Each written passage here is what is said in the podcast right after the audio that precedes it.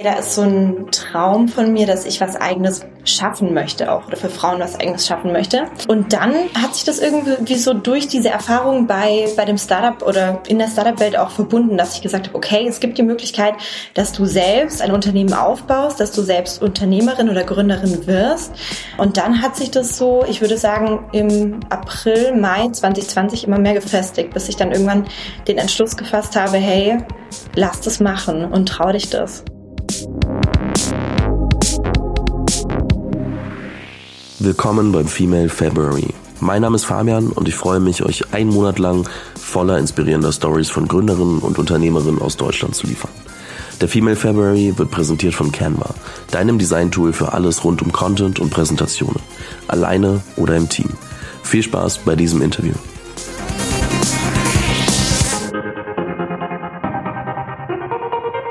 Herzlich willkommen bei einer neuen Folge im Female February. Ich freue mich heute mit einer äh, ganz besonderen Story auf euch, äh, auf, also auf die ich aufmerksam machen darf. Ähm, und ich glaube, kann man schon kennen, wenn man sich in der Businesswelt ein bisschen beschäftigt hat und gerade auch so ein bisschen Startups, die etwas andere Stories haben, ähm, aktiv sucht.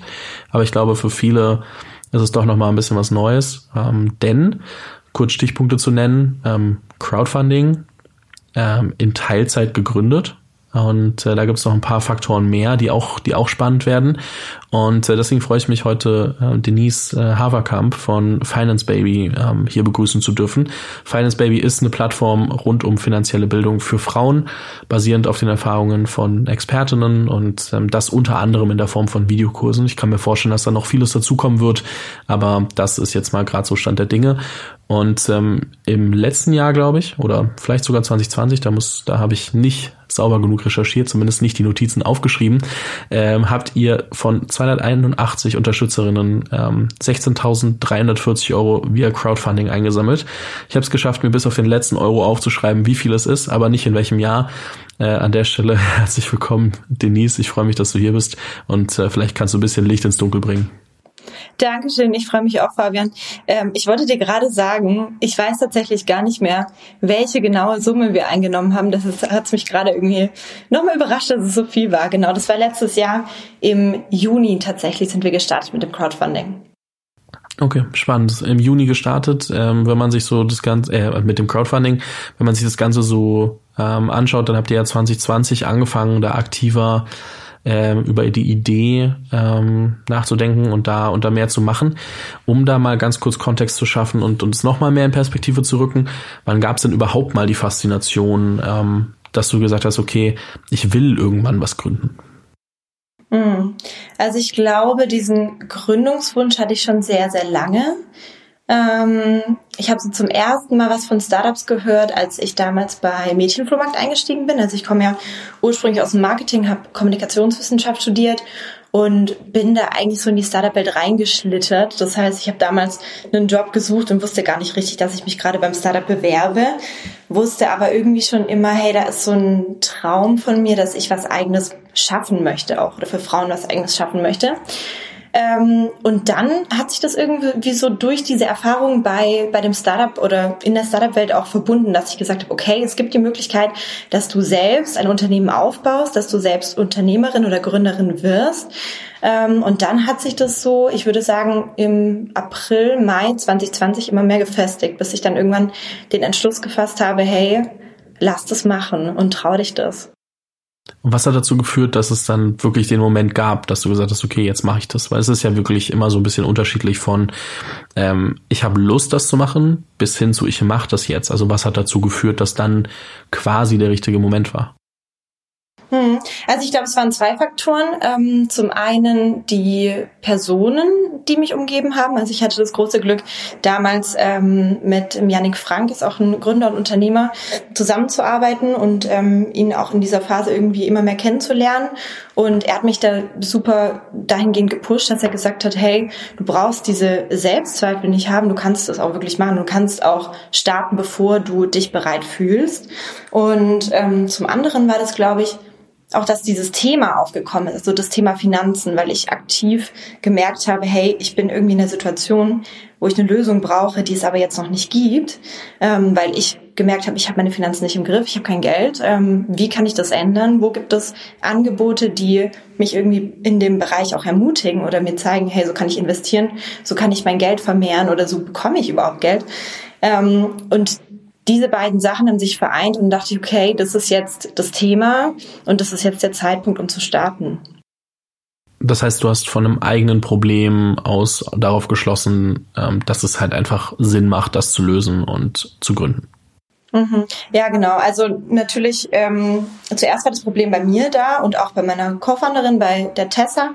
Und ähm, sie war eine der ersten Frauen, mit denen ich auch über das Thema gesprochen habe, weil ich wusste natürlich, nur allein, dass ich dieses Problem habe, das reicht ja nicht aus, sondern ich muss mit anderen Frauen sprechen und schauen, geht es denen genauso oder bin ich einfach nur zu doof, um mich irgendwie zu informieren? Und ähm, ich hoffe, ich war nicht zu doof, denn alle anderen Frauen haben das eben auch bestätigt. Also wir haben mit mittlerweile ähm, über 300 Frauen auch persönlich gesprochen. Am Anfang waren das irgendwie Freundinnen, dann waren es Freundinnen von Freundinnen. Irgendwann haben wir die Instagram-Community gestartet und dann waren das auch einfach fremde Personen und es war so krass, dann wirklich auch mit fremden Frauen zu sprechen, die gesagt haben, hey, endlich ist jemand da, der mit mir über das Geld, äh, über das Thema Geld spricht, so. Und dann habe ich gemerkt, gut, ähm, das Problem muss man, muss man angehen und dafür halt eine Lösung schaffen. Wie sieht euer Produkt aktuell aus? Ich habe vorhin schon kurz gesagt Videokurse, du hast gerade Instagram Community ähm, angesprochen. Wie hat sich das im, im Laufe der Zeit entwickelt? Äh, was bekomme ich heute bei euch? Und ähm, dann später bestimmt gehen wir auch nochmal drauf ein, wo sich das hinentwickeln kann. Hm. Also wir sind ganz am Anfang gestartet mit Einzel-Online-Kursen. Das heißt, wir haben hm, uns zu einem Thema, zum Beispiel das Thema Aktien und ETFs, äh, wirklich ähm, angeschaut, okay, was braucht es da, ähm, was für Content braucht es da von Anfang an, dass du erstmal verstehst, was ist die Börse, wie investiere ich und so weiter. Ähm, und haben diese Einzelkurse verkauft für einen bestimmten Preis und haben dann aber gemerkt, hey, die Frauen wollen eigentlich noch mehr lernen. Das heißt, wenn dieses eine Thema abgeschlossen ist, dann kommt das nächste. Und so sind wir auf den Plattformgedanken gekommen. Das ist jetzt auch das, was du bei uns bekommst. Das heißt, ähm, du schließt ein Monatsabo ab und hast dann eben den Zugriff für einen Monat oder mehrere Monate auf die Lernplattform, wo es dann unterschiedliche Finanzthemen gibt, in Form von Videocontent ähm, gepaart mit ja so Working Sheets, die du einfach ausfüllen kannst, wo du dann das Gelernte direkt in deinem Alltag anwenden kannst. Das heißt, ich stelle es mir vor wie äh, Netflix für Finanzen mit bisschen extra, wie zum Beispiel sowas wie Worksheets etc., so dass ich mich dann auch ähm, eben aktiv selbst hinsetze. Ja, ja. Okay. Genau. Ich glaube, da kann sich jeder was drunter vorstellen. Das ist schon mal, schon mal ganz gut. Hast du gut erklärt. Es war ja genau, jetzt nicht so schwer, da eine Parallele zu finden. Ja, aber Teil, also uns ist es auch super wichtig, dass irgendwie eine Community entsteht. Das heißt einfach, dass ähm, ja du nicht alleine da hockst und dann denkst, gut, ähm, ich habe es jetzt mir angeschaut, dieses Video, und ich verstehe jetzt so ein bisschen was, aber eigentlich fehlt mir immer noch dieser Austausch. Deshalb ist es uns super wichtig, dass wir da auch als Persönlichkeiten ähm, bereitstehen zum Austausch. Und das machen wir eben über unsere Präsenz auf Instagram hauptsächlich. Dass wir da einfach Gesicht zeigen, dass wir zeigen, hey, guck mal, uns ging's genauso. Ähm, und du kannst auch mit uns wirklich einfach sprechen. Also wir machen auch ganz, ganz viele Gespräche einfach nur mit Kundinnen, wo wir mit denen reden und ähm, ihnen versuchen zu helfen. So. Und ähm, was jetzt noch dazu dazukommt, ist, ähm, oder was seit neuestem dazugekommen ist, ist, dass wir wirklich auch mit Finanzberaterinnen arbeiten, ähm, über die du dann auch Beratungsgespräche buchen kannst, weil wir eben auch gemerkt haben, es braucht in spezifischen Fällen dann schon die Beratung und es reicht nicht, wenn du alleine zu Hause irgendwie dir Content reinziehst und etwas lernst. Ähm, und da vermitteln wir jetzt einfach Frauen, denen wir auch vertrauen, wo wir wissen, hey, da geraten die, die Kundinnen nicht an irgendjemanden, der sie dann letztendlich abzieht. Okay, also so ein Plattformmodell, das dann über den reinen Inhalt und die Community hinausgeht, sondern auch wenn ich weiter darüber hinaus individuell ähm, Hilfe möchte, dann finde ich diese Lösung dort bei ich auch. Okay. Wo ähm, würdest du sagen, steht ihr aktuell? Also was muss man über euch wissen? Welche Zahlen, Daten, Fakten kriegt man vielleicht, um mal so ein bisschen zu greifen, wie sich das in den letzten, ja, ich würde sagen, anderthalb Jahren entwickelt hat? Hm, voll. Also ich glaube, was man auf jeden Fall über uns wissen muss, ist, dass wir kein klassisches Startup in dem Sinne sind. Also das heißt, wir machen einen Pitch Deck, dann nehmen wir Risikokapital auf und dann haben wir irgendwie unsere zwei Mille geraced und dann stellen wir 20 Leute ein. So, so funktionieren wir nicht. Also wir haben wirklich alles mit null Euro aufgebaut. Ich meine, Tessa und ich hatten ja selber beide kein Startkapital. Also ich glaube, wir haben am Anfang 300 Euro reingesteckt. So, äh, das war alles, was wir da hatten und was wir investieren konnten.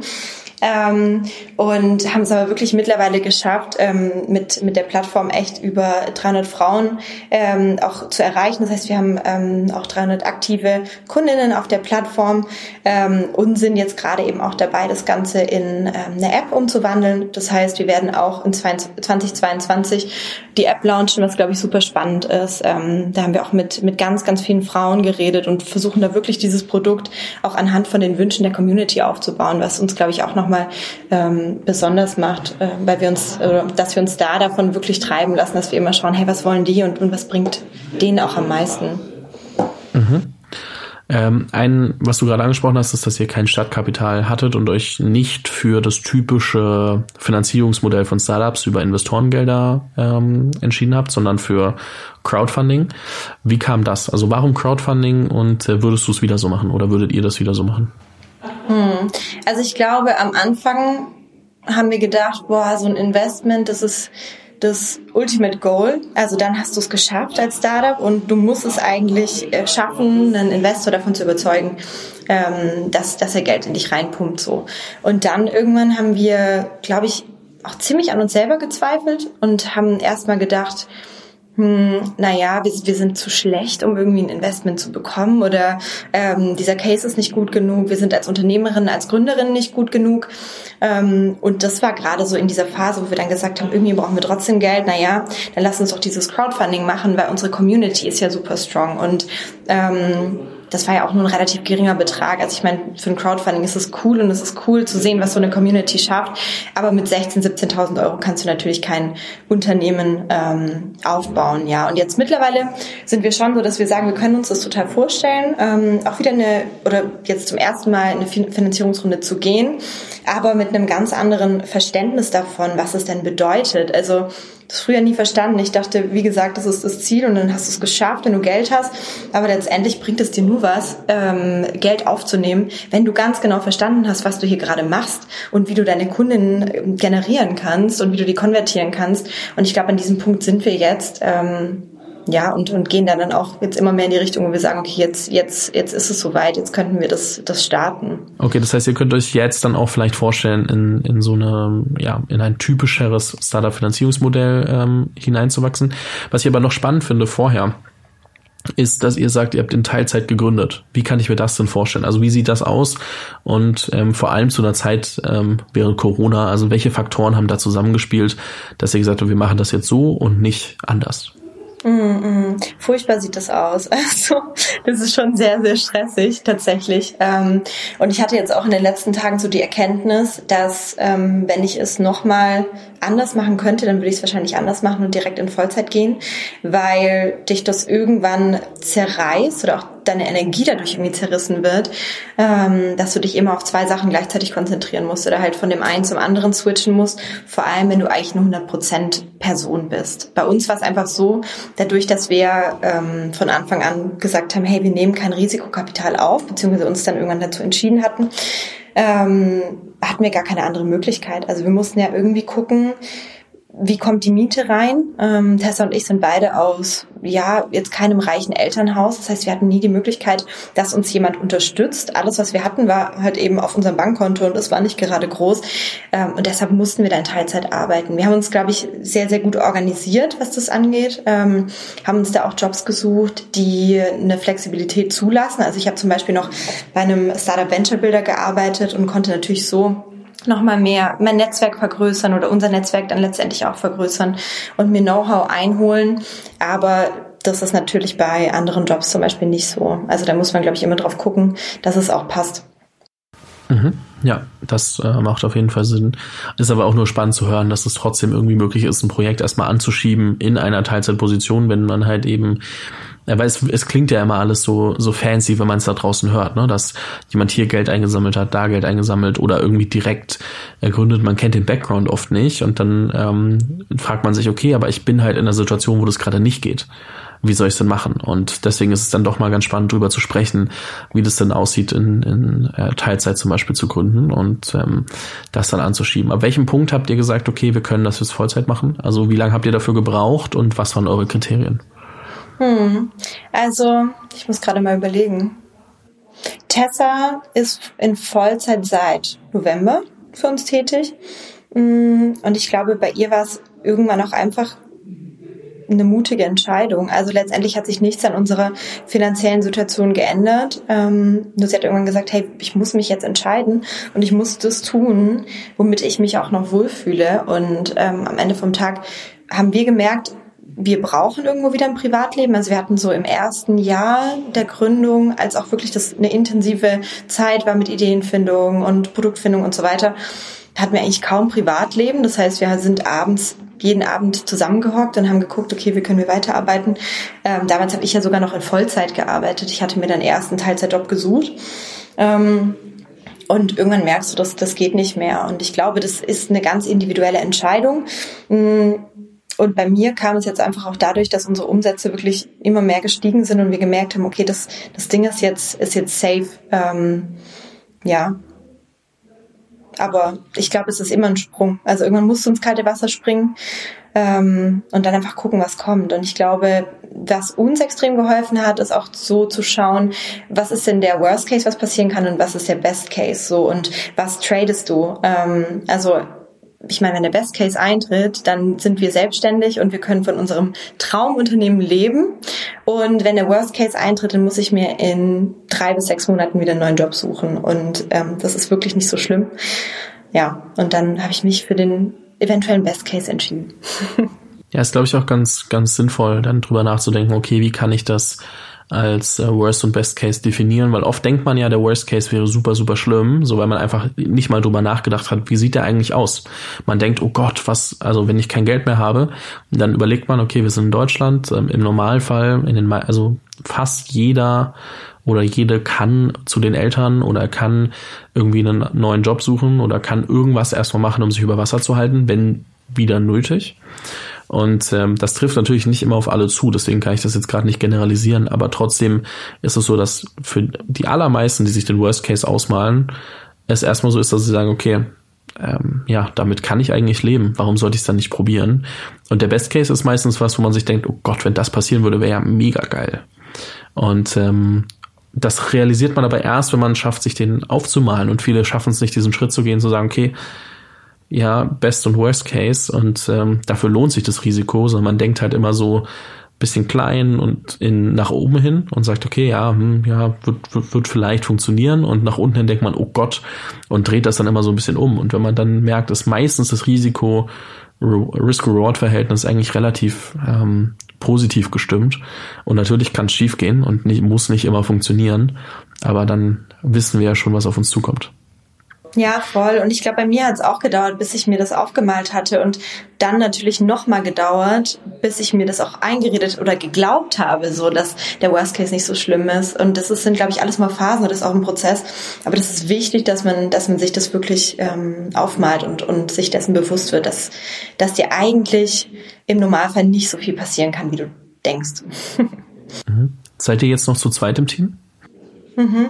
Ähm, also wir sind aktuell noch zu zweit. Wir starten jetzt tatsächlich aber ab dem 1. Februar mit einer ähm, Vollzeitentwicklerin. Genau, und zwei Vollzeitpraktis. Darauf freuen wir uns sehr. Ich bin jetzt auch mega gespannt, weil der 1. Februar tatsächlich auch mein erster Tag in Vollzeit wird. Ähm, wie ich das so alles unter einen Hut kriege, da irgendwie das Team aufzubauen, mich selber zu organisieren, weil ich glaube, es ist nochmal irgendwie total crazy. Ähm, und ich werde mich sicherlich lost fühlen, wenn ich da sitze und denke, oh Gott, jetzt muss ich irgendwie das Unternehmen aufbauen und eigentlich habe ich total die Riesenverantwortung. Ja, aber sehr spannend. Also man wird von euch noch ein bisschen was hören in der in der nächsten Phase. Äh, Glaube ich, ihr seid ja auch relativ viel dabei, das dann eben auf Instagram und auch auf LinkedIn zum Teil zu dokumentieren. Dementsprechend das auf jeden Fall kleiner kleiner Hinweis am Rande. Mhm. Gab es Momente, ähm, in denen du dachtest, ah, ich werde hier gerade nicht so ganz ernst genommen, in Klammern, vielleicht auch, weil ich eine Frau bin? Hm. Also wir hatten diese Momente gerade am Anfang sehr, sehr häufig. Ich glaube, ähm, dass wir da natürlich auch einfach reinwachsen mussten. Also am Anfang war das total schlimm, auch andere Meinungen zu hören. Ich meine, in der Startup-Welt sind das sowieso zu 99 Prozent männliche Meinungen, die du hörst. Das ist einfach so, weil Frauen nicht so nicht so vertreten sind. Ähm, und wir hatten uns damals für ein Accelerator-Programm beworben hier in Stuttgart, wo wir tatsächlich, glaube ich, auch das einzige weibliche Gründungsteam waren. Und dann natürlich noch mit dem Thema Finanzen und dem Thema Female Empowerment. Also man kann sich da ungefähr vorstellen, was da für ein Shitstorm zurückkam, gerade von ähm, ja, ich nenne es mal alten weißen Männern, wenn wir so ähm, ja in diesem Bilde reden können. Ähm, und da war es wirklich teilweise so, also dass, dass einfach das abgesprochen wurde, dass es Altersarmut gibt, dass das existiert, ähm, diese Problematik und ähm, dass einfach auch Fakten nicht gehört wurden. Und das hat mich total fertig gemacht. Also wir hatten auch eine Phase nach einem Pitch, der halt sehr, also wo es sehr, sehr krasse Kritik für uns gab, die einfach nicht gerechtfertigt war wo wir erstmal ein, zwei Wochen auch in Loch gefallen sind und an selber total gezweifelt haben und gedacht haben, hey, haben wir das jetzt falsch gemacht und sehen wir das falsch? Oder ähm, ist das halt wirklich einfach nur eine Meinung, die total undifferenziert ist und von der wir uns nicht irgendwie ablenken lassen sollten? Ja, also das gab's durchaus. Ähm, jetzt mittlerweile wird es weniger. Ich glaube auch, weil wir einfach gelernt haben, nicht mehr so sehr darauf zu hören und gleichzeitig auf uns selber zu hören und zu vertrauen. Mhm. Wie, wie sah das aus? Wie sah der Prozess aus? Also, und, und was passiert heute, wenn du das Gefühl hast, okay, da nimmt mich jemand nicht ernst? Hm, das ist eine gute Frage.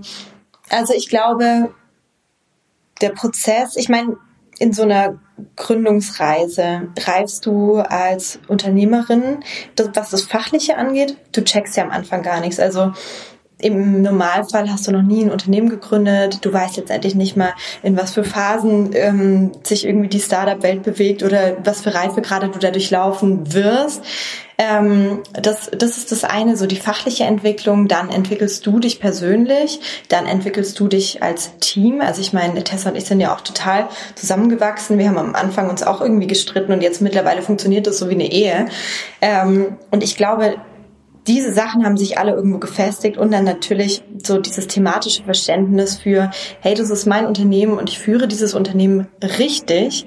Ähm, das, das kommt, glaube ich, einfach mit Erfahrung. Und es ist auch immer tagesabhängig. Also an einem Tag lasse ich mich davon mehr beeinflussen oder eine Person hat eben eine krassere Meinung oder eine krasse, krassere Attitude so, in der sie ins Gespräch reingeht. Ähm, und dann an, einem anderen Tag interessiert es mich wirklich gar nicht, was, was eine andere Person sagt. Ja, ähm, ich glaube, uns hat das total viel geholfen, dass wir auch uns gegenseitig hatten und wir immer nach solchen Situationen auch einchecken konnten, hey, hast du das gerade genauso wahrgenommen wie ich oder nicht? Und ähm, ja, dann einfach nochmal mit, mit anderen Leuten darüber zu sprechen. Und wenn du dich immer wieder spiegelst und spiegeln lässt, dann bekommst du irgendwann eine Sicherheit dafür, ob das, was du denkst und machst, ähm, tatsächlich richtig ist oder ob die Leute halt recht haben. Und in den meisten Fällen haben sie nicht recht, sondern wollen dich halt einfach nur entmutigen, wenn es wirklich so krasse Meinungen sind. Ja, oder man hat halt einfach, oder die anderen haben halt einfach nicht alle Informationen und äh, versuchen sich eine Meinung zu bilden anhand dessen, was sie jetzt glauben und was sie so am Rande gehört haben. Und äh, da muss man auch das in Perspektive setzen und sagen, okay, unter welchen Umständen wäre diese Meinung valide? Und dann merkt man vielleicht, okay, warte, hm, irgendwas passt da nicht. Ähm, vielleicht liegt es nicht daran, dass unsere Idee schlecht ist oder dass wir gerade schlechte Arbeit machen, sondern dass da einfach auf falschen Informationen Kritik ausgeübt wird. Und dann kannst du das auch relativ einfach von dir wegschieben oder schneller von dir wegschieben und musst es gar nicht so sehr an dich ranlassen. Ich glaube, das, das hilft da auch nochmal und ergänzt, glaube ich, oder, oder spiegelt auch das wieder, was du schon gesagt hast. Ähm, weil das ist oft ein Thema, das halt, wir kennen es ja alle, wir bilden uns ja alle Meinungen und auch oft über Dinge, wo wir keine Meinung haben sollten oder glauben, wir wissen es besser und dann haben wir aber nur die Hälfte der Informationen, wenn überhaupt. Und äh, dementsprechend ist es ja immer so und da kann man ganz klar auch sagen, das machen andere auch. Und ähm, ja, dann äh, kann man dann auch nochmal einschätzen, muss ich die Meinung jetzt äh, gewichten oder halt auch nicht. Voll, also finde ich auch voll wichtig, ähm, einfach zu sehen, dass die Leute es nicht böse meinen, sondern dass es halt irgendwo auch einfach Unwissenheit ist und dass man aber in Dialog treten kann und wenn dann ähm, keine keine klare Meinung irgendwie oder oder kein Verständnis entgegengebracht wird, dann ist es nochmal was anderes, dann kann man ja auch den Dialog verlassen so. Auf jeden Fall. Gibt es etwas, was du gerne früher übers Gründen gewusst hättest? Ich glaube, ja. und zwar, dass es nicht nur einen einen vorgefertigten Weg gibt, so, sondern das Gründen total subjektiv ist, ähm, weil ich wirklich dachte, ah, okay, ähm, das sind jetzt die Phasen, die wir durchlaufen müssen, das sind die Steps, die wir tun müssen. Wir müssen hier Geld raisen, wir müssen ähm, hier irgendwie pitchen, wir müssen das und das und das machen. Aber so diese Vielfalt davon, dass wir uns ja auch ausprobieren dürfen und dass wir auf diesem Weg wir selber sein dürfen. Und das ist ja auch das, ist, was uns ausmacht letztendlich als Finance Baby. So diese Persönlichkeiten, die wir damit reinbringen.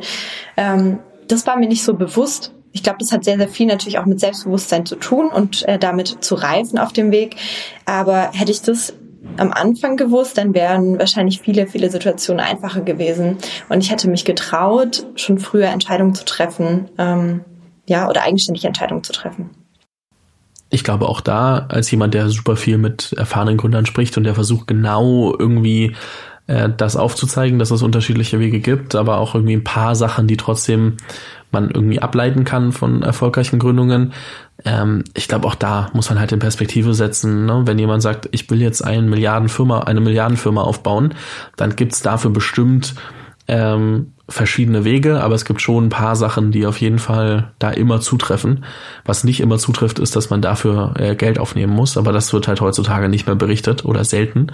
Und ähm, da muss man dann einfach echt mal schauen, dass man, oder da hilft es am meisten, glaube ich, sich mit Leuten zu unterhalten, die einfach den Weg schon mal gegangen sind. Und dann können es auch erstmal Leute sein, die unterschiedliche Wege gegangen sind. Dann sagst du, der scheint am coolsten drauf zu sein und der Weg scheint mir am besten zu uns zu passen. Den will ich auch gehen.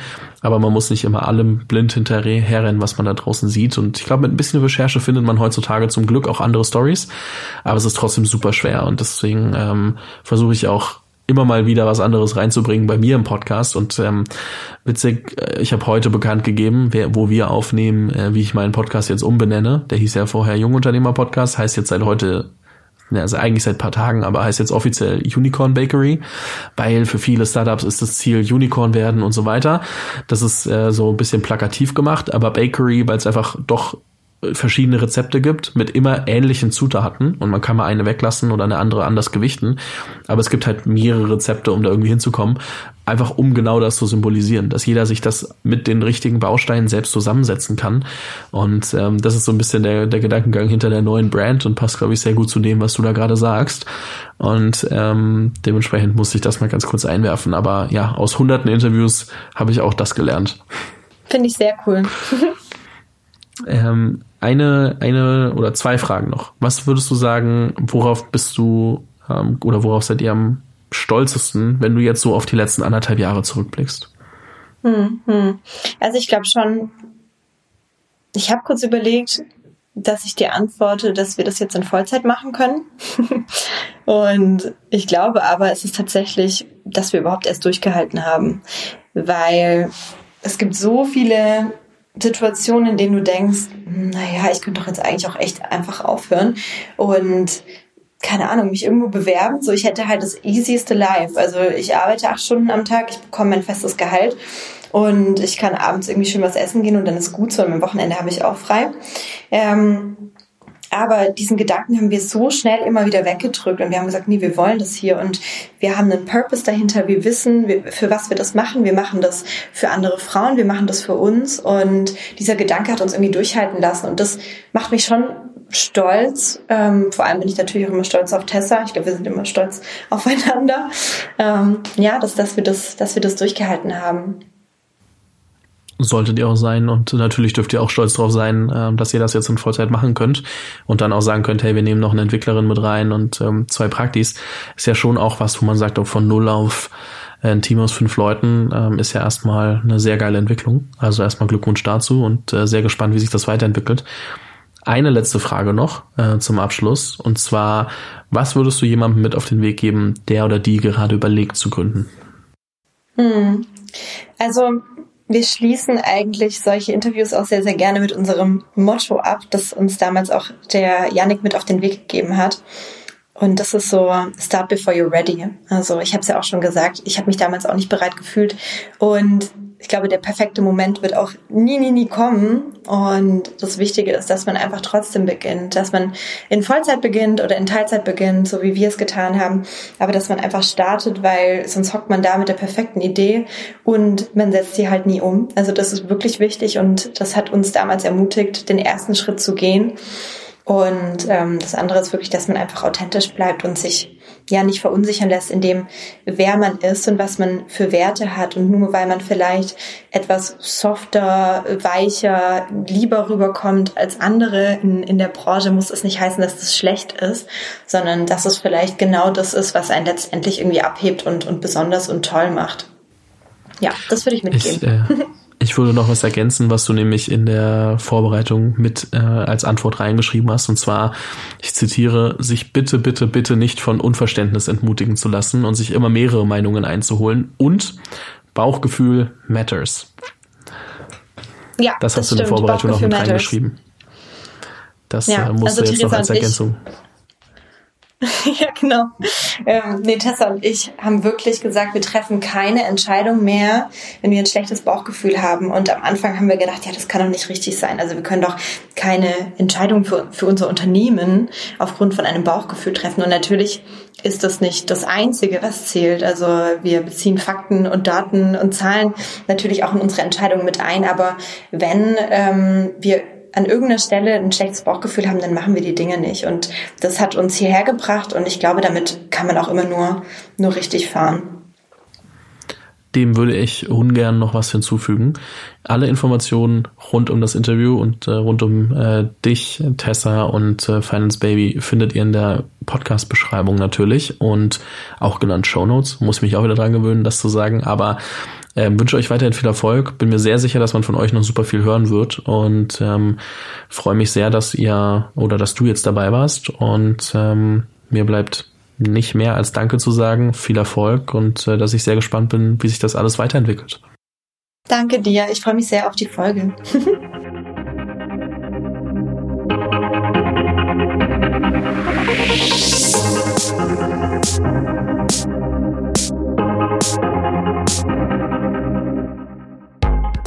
Vielen Dank fürs Zuhören bei dieser Folge des Female February. Wenn du keine Folge mehr verpassen willst, abonniere den Podcast auf dem Kanal deiner Wahl. Falls du selbst eine Story zu erzählen hast, poste diese doch gerne auf Instagram oder LinkedIn mit dem Hashtag Female February. Diese Episode wurde präsentiert von Canva, deinem Design-Tool für alles rund um Content und Präsentation, alleine oder im Team.